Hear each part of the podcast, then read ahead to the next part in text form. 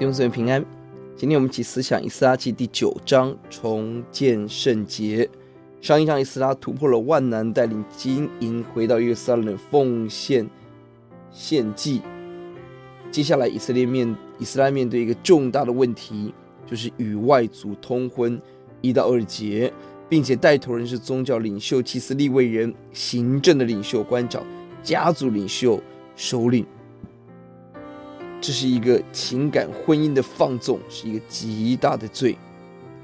九章十章我们看到两次以斯拉的悔改，九章三到十五节第一次，接下来十章一到二节会众悔改，十章第六节以斯拉再悔改，十章第七到四十四节会众更深一步的悔改，两回合都是以斯拉开始悔改、进食祷告，而首领自发的推动悔改的行动。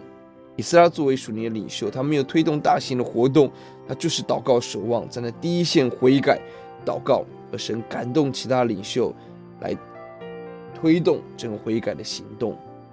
一个祷告，一个领袖必须是一个祷告的领袖，是一个在悔改的事上做榜样的领袖。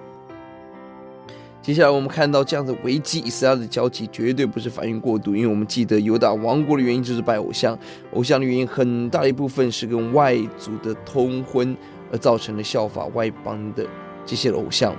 面对这样的危机，首领怎么做？三到五节，他披麻蒙悔，他撕撕裂，拔头发，金句，以至于第四第四节，其他的敬畏人神的人一同聚集，献晚祭的时候，在圣殿。举手祷告。第六节，他提到是我们的罪恶，以斯拉没有参与其中，但他用我们把责任扛起来。六到十五节是悔改文，采 A B C B A 的结构，A 是悔改，前后都是悔改，在神面前没有任何抗辩理由，就是认罪。B 是回溯上帝的恩典施恩，神的怜悯是我们犯罪者唯一可以生存下来的依靠。C 是神的律法。清楚强调律法，没有狡辩的空间。这样的祷告文是我们的榜样。我们要悔改，我们思想神的怜悯，而关键在于神怎么说，应当是我们的回应。要解的第八节，现在耶和华我们的神暂且施恩给我们，给我们留些逃脱的人，使我们安稳，就钉子钉在他的圣所。我们的神好光照我们的眼目，使我们在受辖制之中稍微复兴。